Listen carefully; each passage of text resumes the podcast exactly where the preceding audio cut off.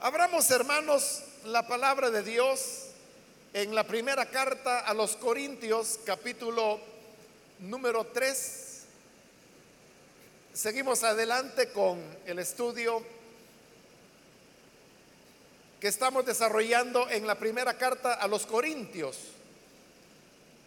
Hemos llegado al capítulo 3 y ahora vamos a leer los versículos que continúan en el desarrollo de este estudio.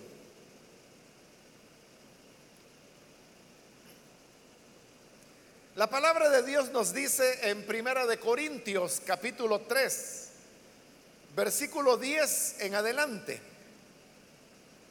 Según la gracia que Dios me ha dado, yo como maestro constructor eché los cimientos y otro construye sobre ellos.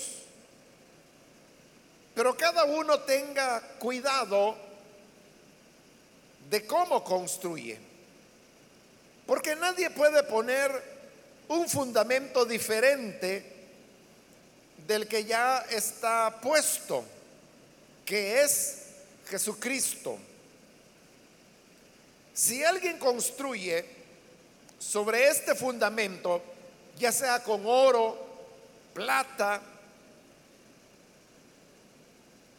y piedras preciosas, o con madera, heno y paja, su obra se mostrará tal cual es, pues el día del juicio la dejará al descubierto. El fuego la dará a conocer y pondrá a prueba la calidad del trabajo de cada uno. Si lo que alguien ha construido permanece, recibirá su recompensa.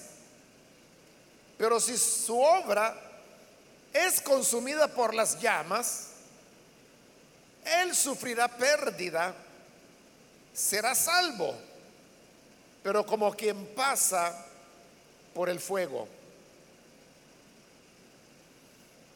Amén. Hasta ahí vamos a dejar la lectura. Pueden tomar sus asientos, por favor.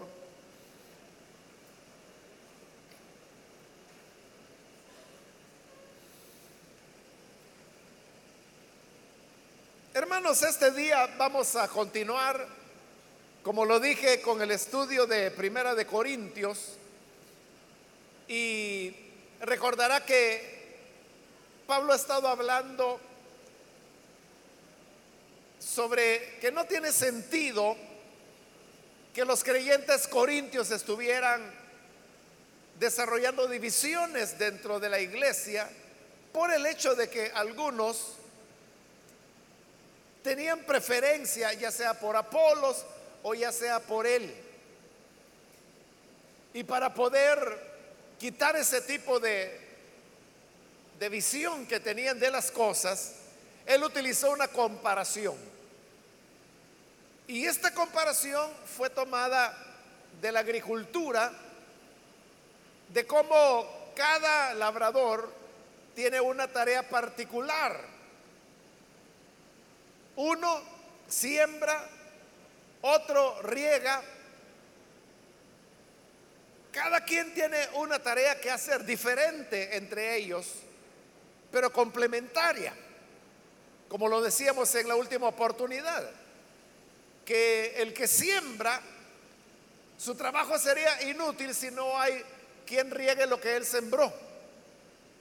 Y a la inversa, si el que riega no tiene quien siembra, entonces tampoco su trabajo tiene sentido porque ¿Qué va a regar si no hay nada sembrado?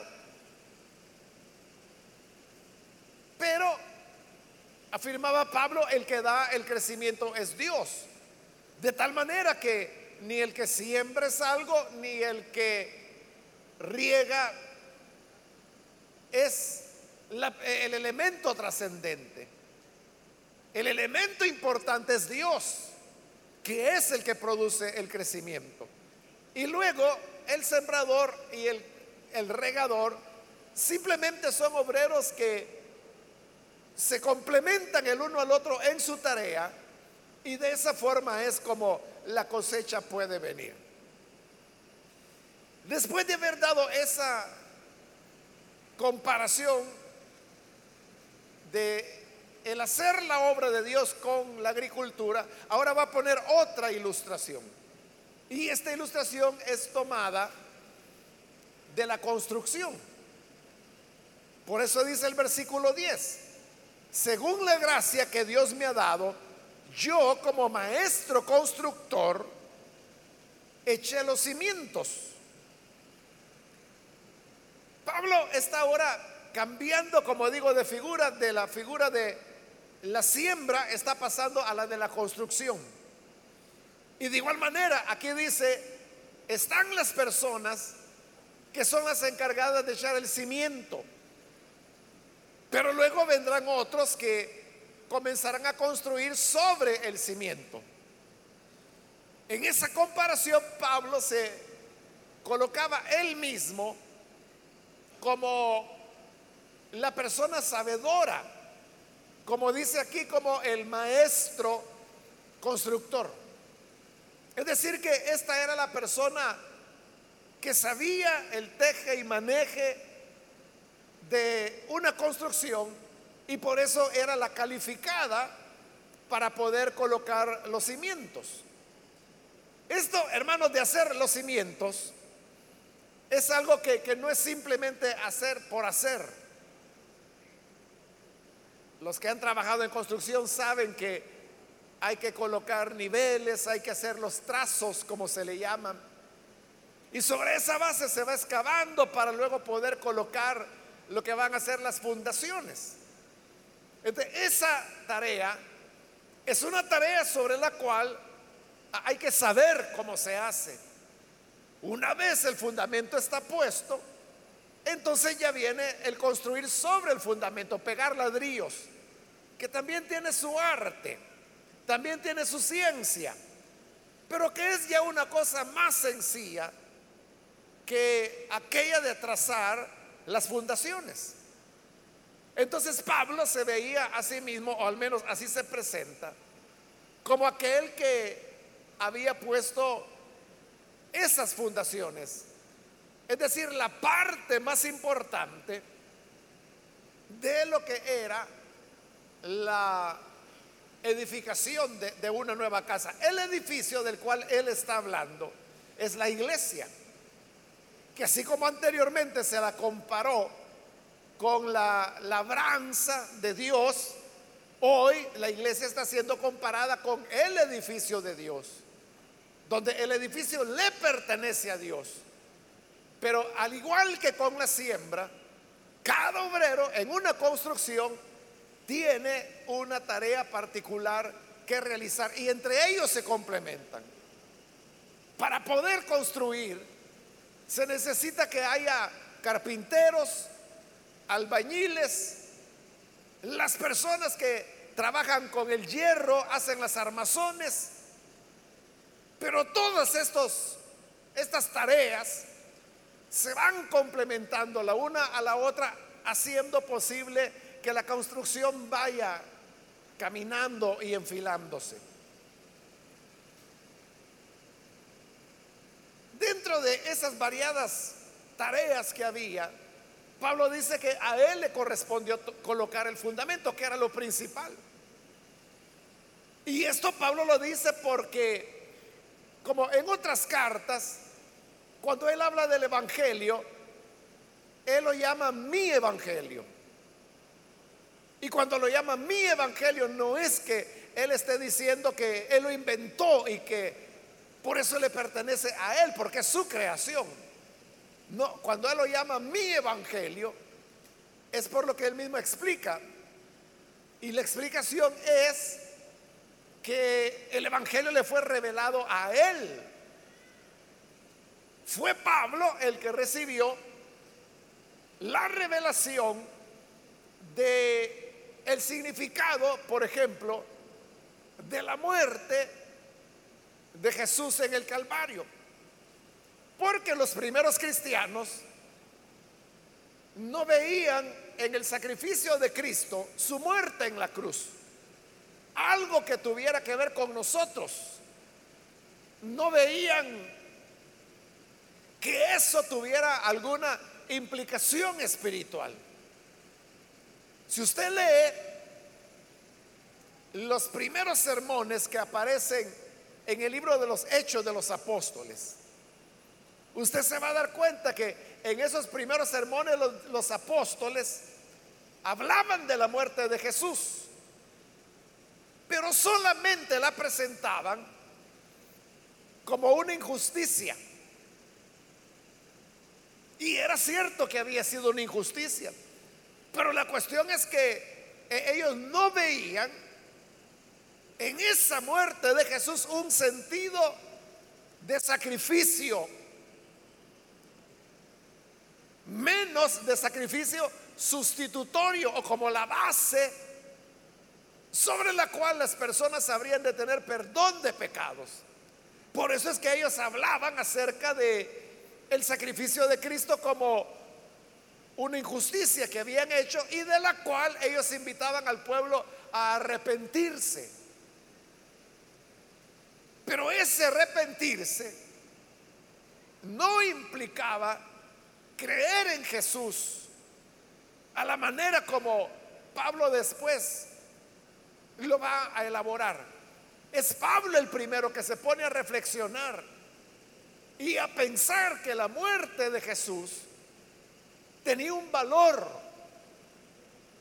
Y este valor es que por su sangre derramada, el Señor nos otorgaba el perdón de los pecados.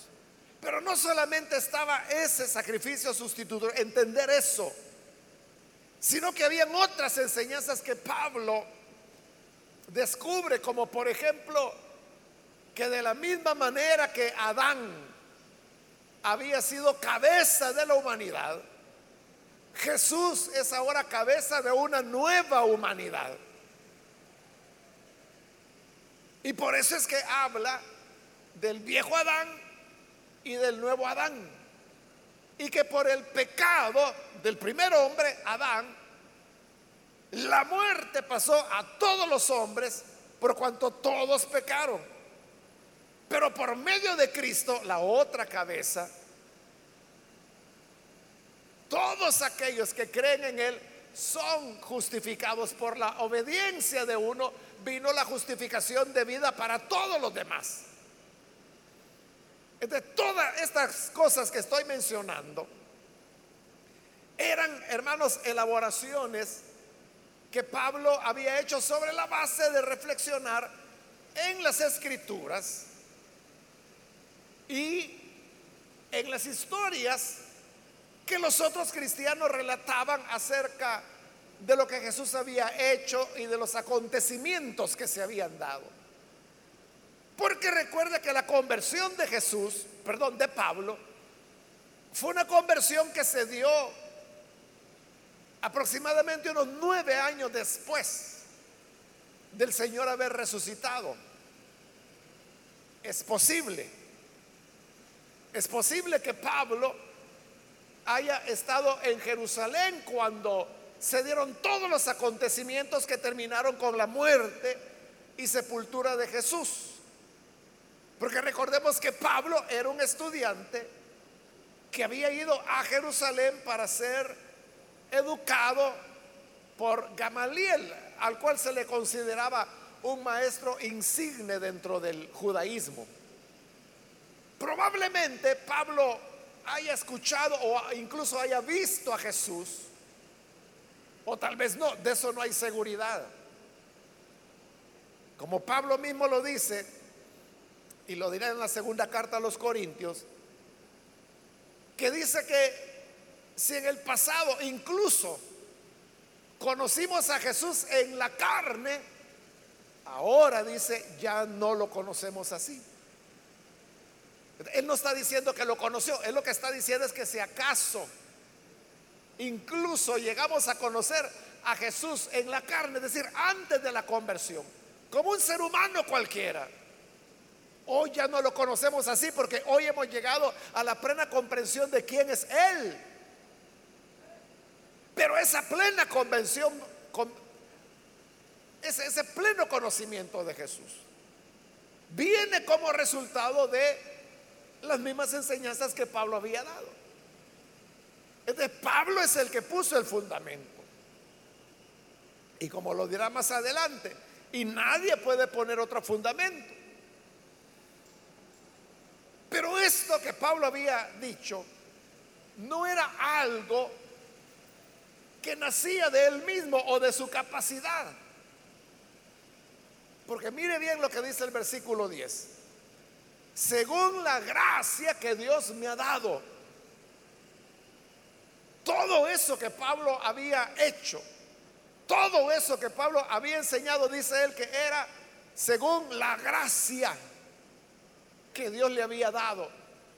No era por una cualidad personal, no era por una habilidad que él tenía como ser humano, sino que era la gracia que el Señor le había otorgado a él. Así como Dios le había otorgado esa gracia a Pablo, Dios también le había entregado otra gracia a Pedro, otra gracia a Apolos.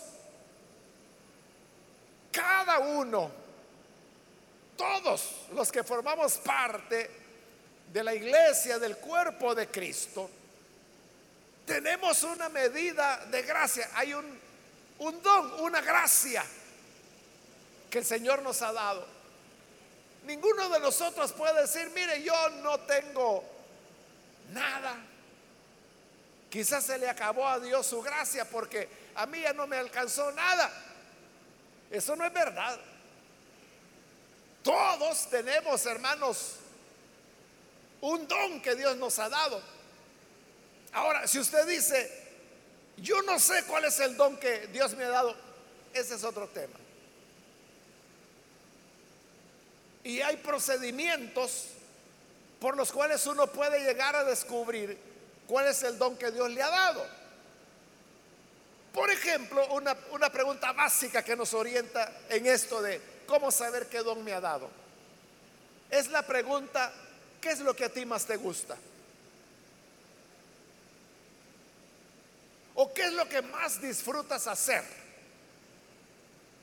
Si una persona dice, pues mire, yo lo que más disfruto y lo que más me gusta es cantar. Esa es la gracia que Dios te ha dado. Ese es el don que has recibido. Estoy usando aquí la palabra don en un sentido más amplio que los simples nueve dones sobrenaturales, en un sentido más amplio. Otro dirá, es que mire, a mí lo que me gusta es poder servir a las otras personas. Entonces, el Señor te ha dado la gracia de servir. En Romanos, Pablo hace una lista que no es completa, sino que es solo por dar ejemplos. Y ahí habla de los que presiden, de los que administran, de los que hacen misericordia, de los que enseñan, entonces, todas estas son tareas que se necesitan dentro del cuerpo de Cristo. ¿Y quiénes las van a hacer? Las personas, los creyentes, en base a la gracia que el Señor le ha otorgado a cada uno. Pablo es cuidadoso. Bueno, cuidadoso de dos cosas. Primero, cuando él dice es que yo soy el maestro constructor, es decir, el que de verdad sabe. A él le interesa decir eso, no para que los demás digan, ah, entonces Pablo es el más importante. Pablo lo dice porque de esa manera él defiende su trabajo y su trabajo, como él está diciendo, es colocar el fundamento y ese fundamento es Jesucristo. Y él dice, y nadie puede poner otro fundamento. Entonces, para que nadie vaya a poner otro fundamento, él tiene que decir, es que yo soy el maestro constructor. Pero eso tiene que equilibrarlo, porque si se queda solo con que es un maestro constructor, estaría favoreciendo aquellas divisiones que había dentro de la iglesia y que decían Pablo es el mejor. Para que no digan eso, es que por eso dice conforme a la gracia que el Señor me dio. Es verdad, yo soy el maestro constructor, pero eso no es mío, no es mi capacidad, no es mi inteligencia. Esa es la gracia que el Señor me dio. Y así como Dios le había dado gracia a él, le había dado gracia a otros. Por eso dice, retomo el versículo 10, según la gracia que Dios me ha dado, yo como maestro constructor eché los cimientos y otro construye sobre ellos. Ahí es donde otros entran en la tarea. Estos otros ya no eran maestros constructores.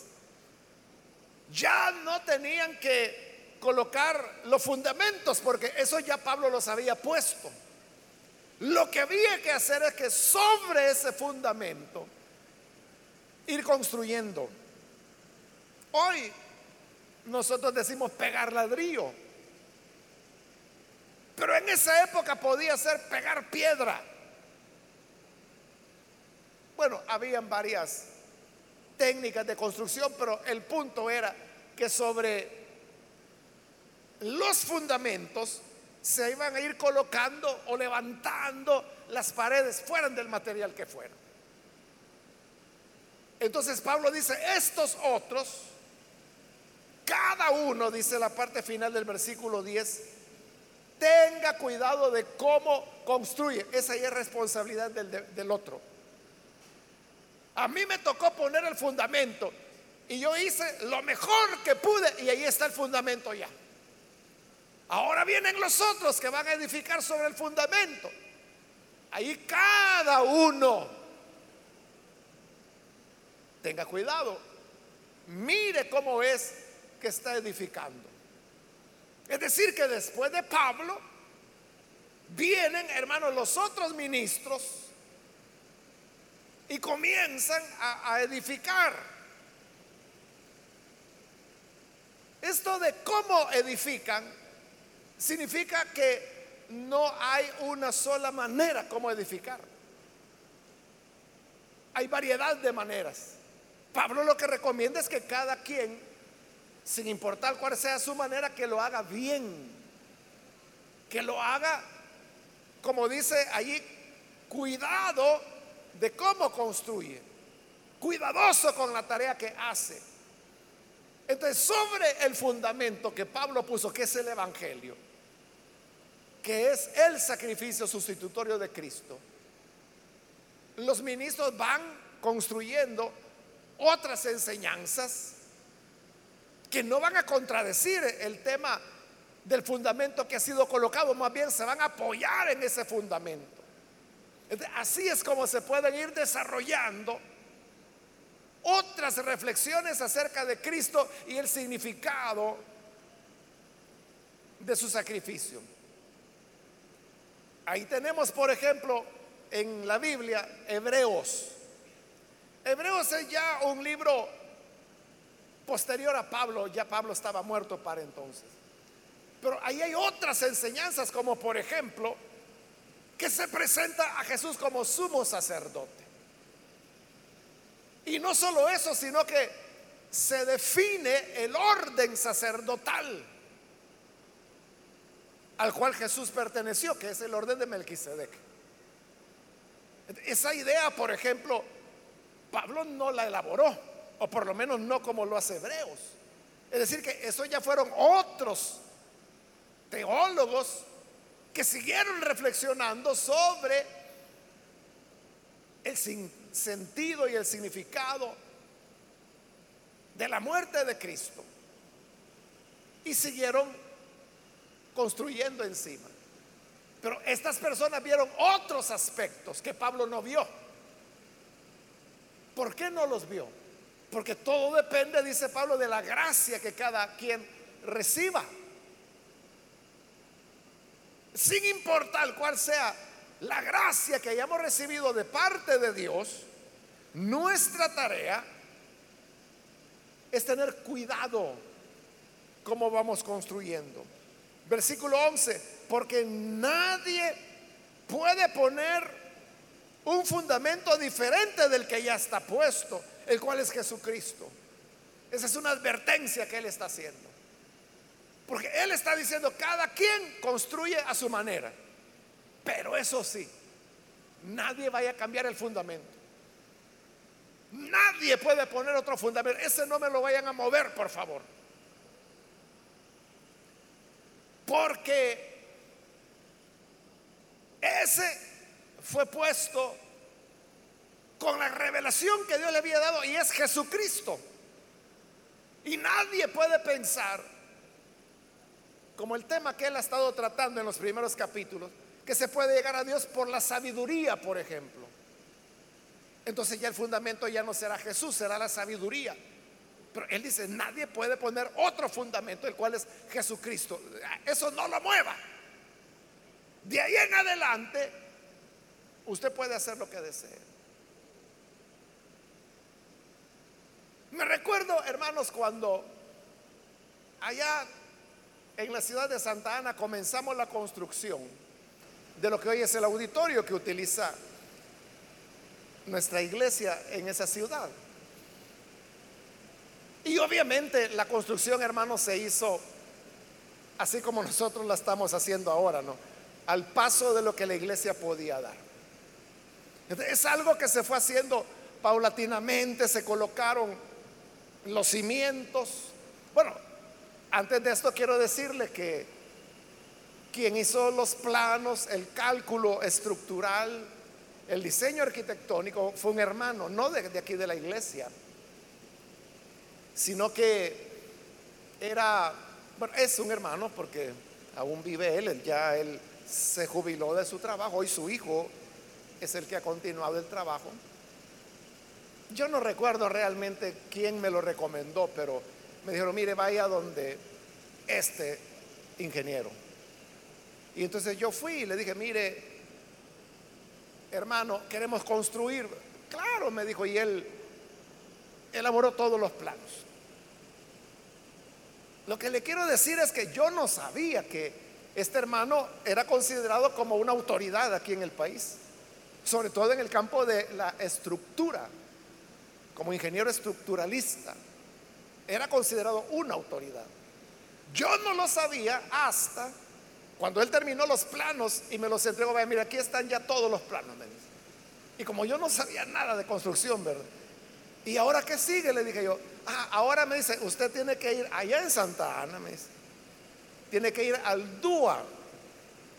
Existía en esa época el DUA, que era la Dirección de Urbanismo y Arquitectura, se llamaba. Era la entidad gubernamental, lo que hoy sería la OPAMS, ¿verdad? En el área aquí de San Salvador. O del Gran San Salvador. Este, pero en esa época OPAMS no, no existía todavía, era el DUA. Entonces me dijo, llévelo y entonces yo agarré el rollo de planos, hermano, y me fui a Santa Ana. Pregunté dónde era el DUA allá, me dijeron, fui. Y cuando yo llegué, me dijeron, ¿qué, desea? Vengo a, traer, vengo a dejar unos planos para que nos den el permiso de construcción. Y me atendieron, pase, me dijo, y ahí habían otros ingenieros, señores ya. Y entonces me dijeron, a, a ver, póngalos acá, me vi, tenían de esas grandes mesas que usan los arquitectos. Y comenzaron a, desenrollarlos. Y al ver los planos, como en cada plano va el nombre del ingeniero responsable, su sello y su firma. Ahí estaba el nombre de este hermano. Y cuando lo vieron, ah, el maestro me dijeron. El maestro le hizo los planos. Y como yo ni sabía nada.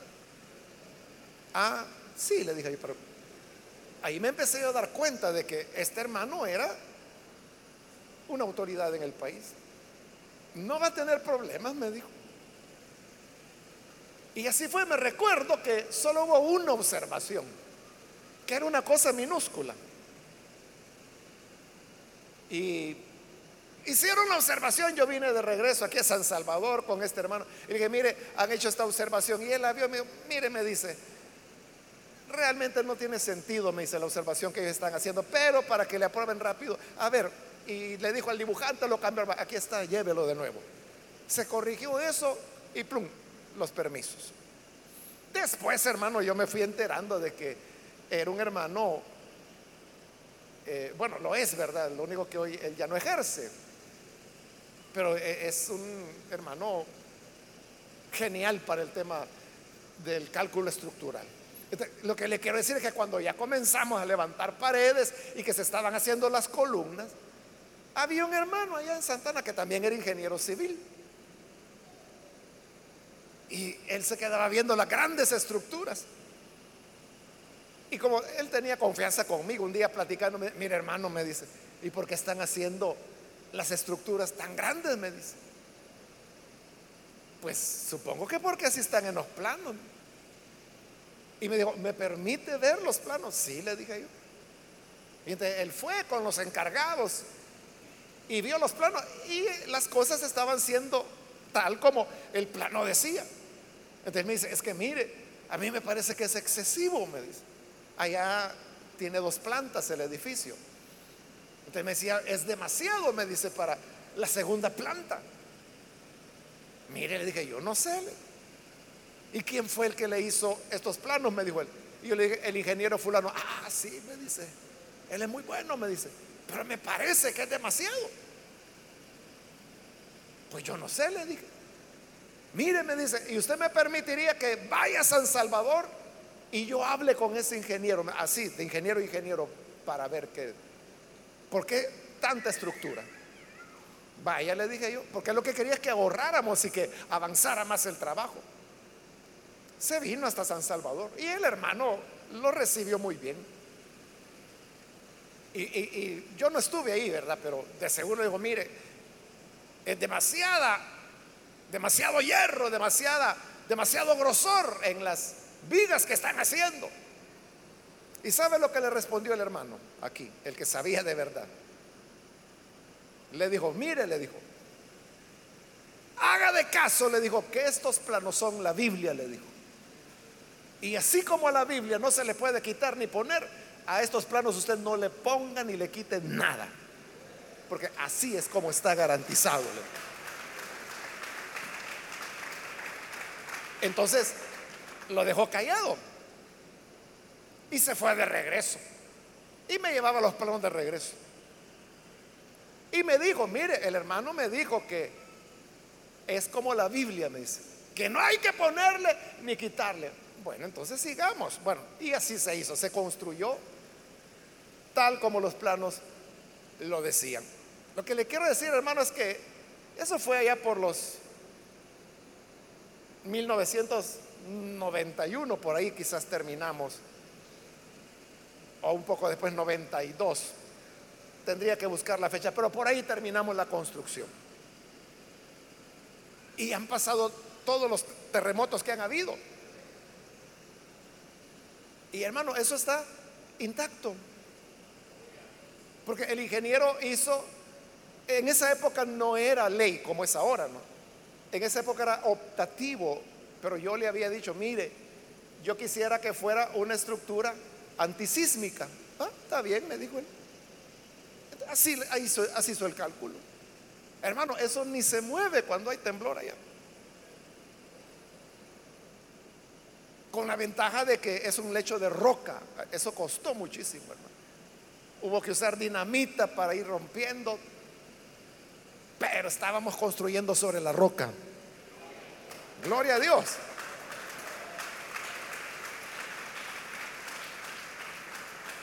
¿Por qué le cuento esta historia? Se la cuento porque este hermano, el ingeniero, él sabía lo que hacía era una eminencia entre los ingenieros, el maestro le llamaban. Él era celoso de su trabajo. Entonces cuando alguien llegó y dijo, mire, ¿y por qué lo está haciendo así? Él dijo, mire, no toque nada. Haga de caso que en la Biblia esto no se le pone ni se le quita. Igual Pablo. ya puse el fundamento y el fundamento es Jesucristo. Y nadie puede poner ningún otro fundamento. No me lo vaya a tocar. De ahí para arriba, cada quien construya como pueda, tenga cuidado como construye, pero ya es cosa suya. Pero el fundamento, no me lo vayan a tocar. Eso es lo que a Pablo le interesaba. Versículo 12. Si alguno construye sobre este fundamento, ya sea con oro, plata y piedras preciosas, o con madera, heno y paja, es decir, allí está el fundamento. Ahora, cada quien va a construir arriba de eso. Y Pablo hace una lista de seis materiales. El oro, la plata, las piedras preciosas. Y luego habla de la madera, el heno y la paja. Se puede construir con oro, se puede construir con plata, se puede construir con piedras preciosas, pero también se puede construir con madera, también se puede construir con heno, zacate le llamaríamos nosotros. Acá, ¿verdad? Entonces, hay ranchos, por ejemplo, que son de, de palma, ¿no? Se puede construir. Y se puede construir con paja también. Cada quien, o sea, ¿qué, qué significan estos seis materiales. Significa la fidelidad de cada ministro para edificar sobre el fundamento que es Cristo. Quizá, hermano, todos los predicadores, quizás voy a decir, todos los que anunciamos el Evangelio partimos de una base y la base es que Jesús es el Salvador. Y eso nadie lo cambia se obedece lo que Pablo dice, nadie puede poner otro fundamento. Pero usted sabe que cada predicador tiene su propia manera de construir. Hay predicadores, hermanos, que tienen una enseñanza superficial o tienen una enseñanza muy alejada de la palabra de Dios. Yo recuerdo, bueno, recuerdo varias predicaciones, pero recuerdo una de una, no de aquí de la misión, de un predicador, hace años de eso, entonces como él había hecho un viaje, ya no me acuerdo ni a dónde, pero la cosa es que en todo el mensaje lo que él hizo fue contar su viaje, y más que el viaje era cómo era el avión en el que se había ido y que las puertas son así, y que los asientos son así, y que se puede hacer aquí, y que esto, y que dan de comer. Esa fue la enseñanza. Ese es uno. Y recuerdo a otro que se puso a hablar acerca del cerebro. Y que el cerebro está formado por cien mil neuronas. Y que las neuronas sirven de esta manera y trabajan de esta forma y se van uniendo y van haciendo la sinapsis total de que hizo toda una exposición interesante, a mí me pareció interesante, de cómo funcionaba el cerebro, pero cuando terminó de explicar, ya el tiempo se le había acabado, y digo, bueno, vamos a cerrar los ojos. Y habiendo cerrado los ojos, digo, los que quieran venir a Jesús, ahí creo que levantan la mano, no sé cómo, no me acuerdo. Lo increíble es que pasó gente a convertirse. Pero él de lo que había hablado es del cerebro, de las neuronas, del sistema nervioso, de las dendritas, de eso había hablado. Entonces digo, bueno, ¿y esta gente que está pasando a creer ahí, en qué está creyendo? Está recibiendo a la neurona como su salvador personal. ¿Qué está haciendo? Es que no había hablado de Jesús, no había hablado de Dios para nada.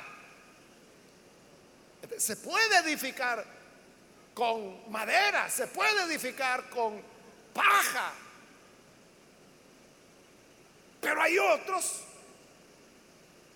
que lo que hacen es que sus mensajes están muy fundamentados en la palabra de Dios. Son enseñanzas que son aplicaciones de, la Biblia, de la palabra. Entonces, ese es oro, ese es plata, esas son piedras preciosas. Cada quien allá vea cómo construye, dice Pablo. Ahora, el punto es este, que dice, versículo 13, su obra se mostrará tal cual es, pues el día del juicio la dejará al descubierto. Es decir, que mientras estamos en esta vida, habrá personas que van a pasar predicando de religión. No, enseñan la Biblia, enseñan religión. Y otros que sí construirán con oro, con plata, con piedras preciosas. Pero Pablo dice, viene un día del juicio. Y ahí se está refiriendo al juicio de las obras del creyente. Porque nosotros no vamos a ser juzgados para ver si nos salvamos o nos condenamos. No, eso ya quedó resuelto cuando Jesús llevó nuestra condenación en la cruz del Calvario. Ahí se resolvió ese problema. Hoy lo que viene es qué recompensa, qué galardón corresponde al trabajo que has hecho. Y como aquí está hablando de los ministros, entonces dice, viene el día, el día del juicio, en el cual la obra de cada uno se mostrará tal cual es. Es decir, ahí no habrá nada de apariencia, sino que dice, las cosas se van a mostrar tal cuales son, la realidad. ¿Y cómo se va a revelar la realidad? Dice la segunda parte del versículo 13, el fuego la dará a conocer y pondrá a prueba la calidad del trabajo de cada uno. Porque las personas pueden tener la impresión que el trabajo de esa persona es de calidad.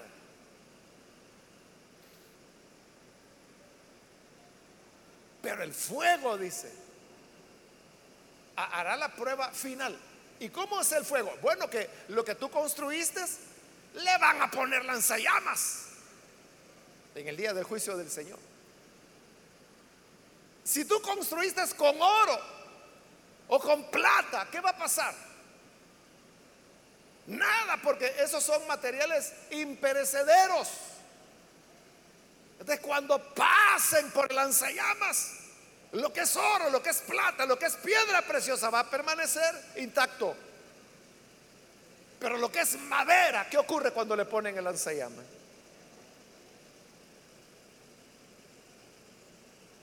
Obviamente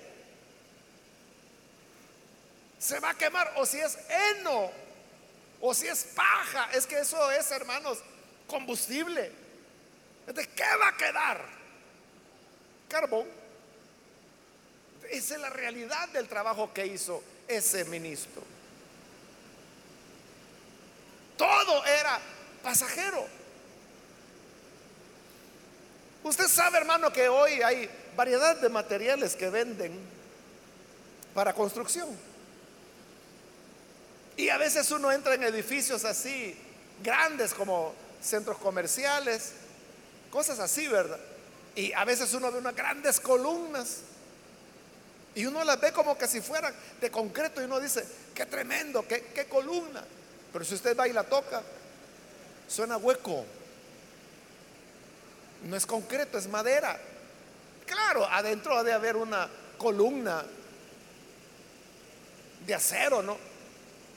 Pero la, envuelven en un paquete de madera y le dan toda la apariencia. A veces puede ser de concreto, a veces puede ser de granito, de mármol. Entonces la gente puede creer que es mármol y no.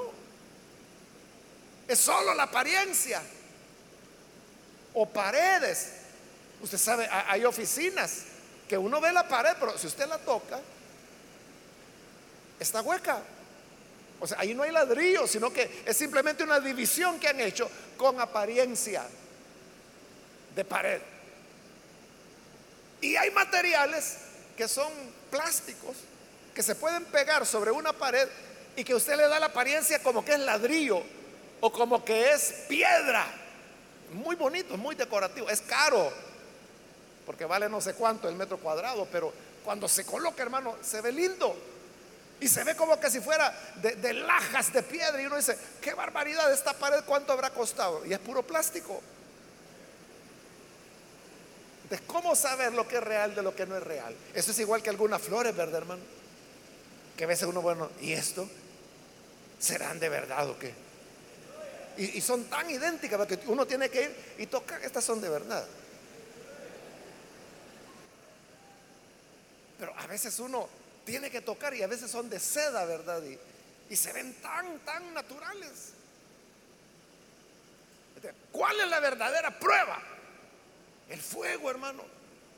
Si esas columnas supuestamente de mármol, usted le mete fuego y son de madera, se va a cocinar, hermano. Pero lo que es mármol, mármol de verdad, no hay fuego que lo pueda tocar. Entonces, el juicio manifestará la obra que cada predicador hizo.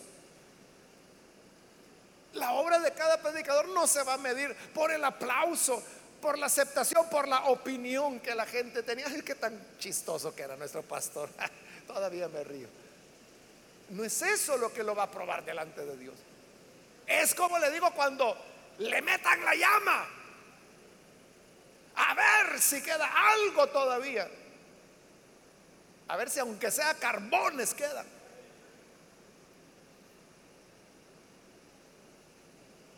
Y luego cierra el pensamiento Pablo. Cuando dice, versículo 14, si lo que alguien ha construido permanece, ese es el punto que aguanta, ¿verdad? Permanece, recibirá recompensa. Es decir, aquel que construyó sobre el fundamento, le meten el lanzallamas y su obra permanece, no se quemó, significa que estuvo bien hecha. Eso muestra la calidad, dijo Pablo. Él recibirá recompensa. ¿Y qué pasa si no? Si se le quemó todo. Dice el 15. Si su obra es consumida por las llamas, él sufrirá pérdida. ¿Qué es lo que va a perder? La obra que hizo se mostrará que todo era apariencia, cartón pintado de madera o pintado de granito o de mármol, de bronce, el color que le quieran dar. Pero como es madera se va a quemar y eso se va a perder. ¿Y qué va a pasar con esa persona? Dice la, la parte final del 15 él sufrirá pérdida. Será salvo, pero como quien pasa por el fuego. Es decir, la persona no se va a perder. Ese ministro no es que se va a ir al infierno, no. Será salvo, dice Pablo. Será salvo, pero después de haber pasado por el fuego, ese fuego que hará que se demuestre que sus obras son apariencias, eran apariencias, no había calidad, no había auténtica palabra detrás de tanto discurso, tanta gritada, tanta religión que se enseñó, pero no la esencia de la palabra de Dios. Eso, hermano, es igual que cuando los niños y los muchachos, ¿verdad? Que van a la escuela y termina el año y dice, mamá, pasé el grado. Sí, pero bien raspado, le dice usted. Porque apenitas. Así será con estos ministros. No se van a condenar, serán salvos. Pero pasarán por el fuego. Es decir, después de la prueba en donde su obra será quemada. Y se mostrará que no era de calidad. Este versículo, hermanos, es la base que la Iglesia Católica tiene para la enseñanza del purgatorio. Porque ellos dicen que las personas que han creído, han sido bautizadas y mueren, como algún tipo de pecado han sufrido, no pueden ir directamente al cielo, entonces tienen que ir al purgatorio, que es un lugar donde hay una llama que los está purificando. Y después de 1200 años o 5000 años, en, serio, esa es la enseñanza. O sea, no es que va a estar ahí seis meses, no.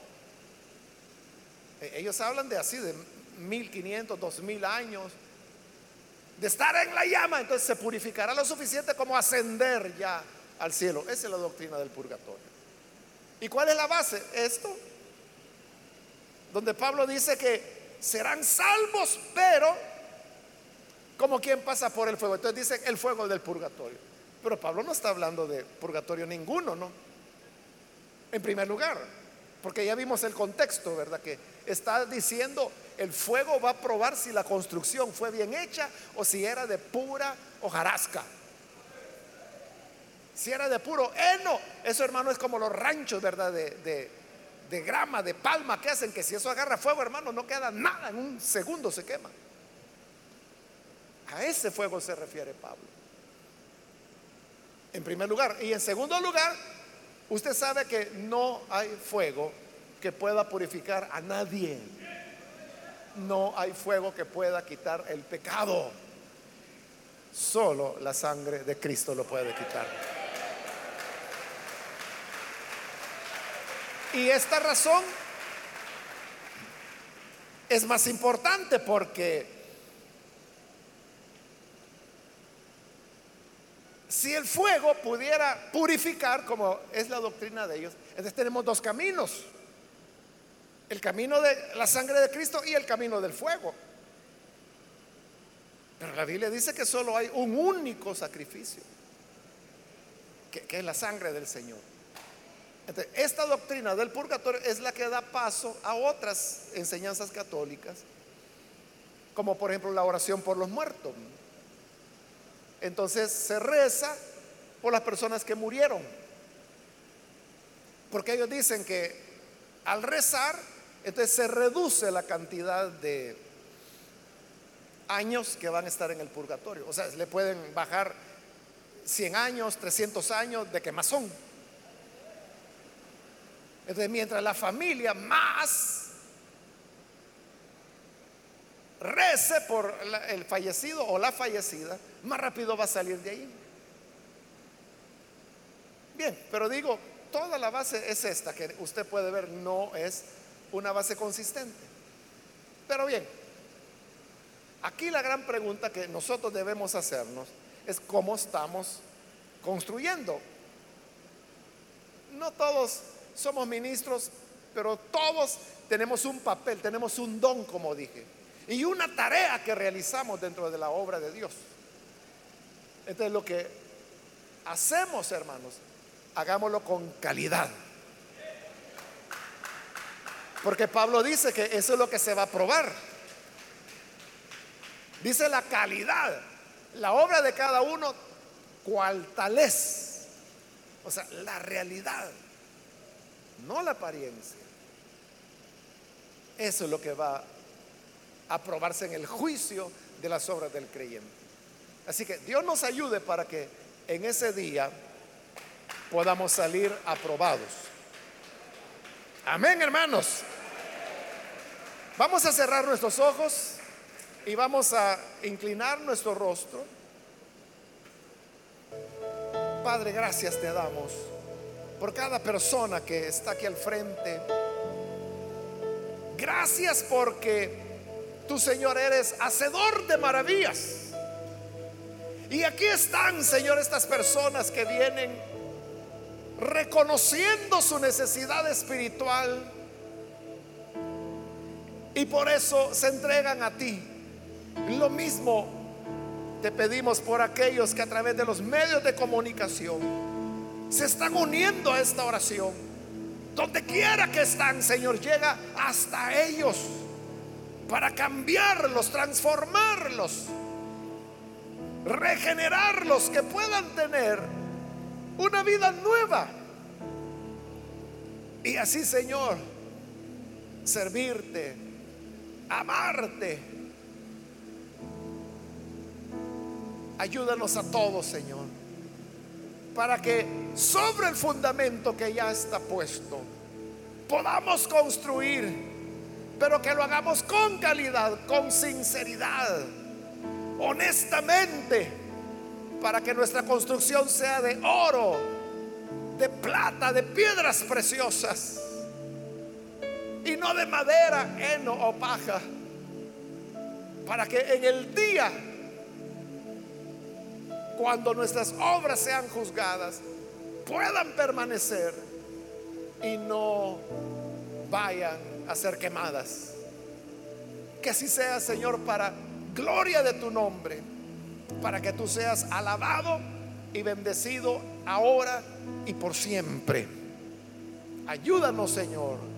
Es nuestra oración por Jesucristo nuestro Salvador. Amén y amén.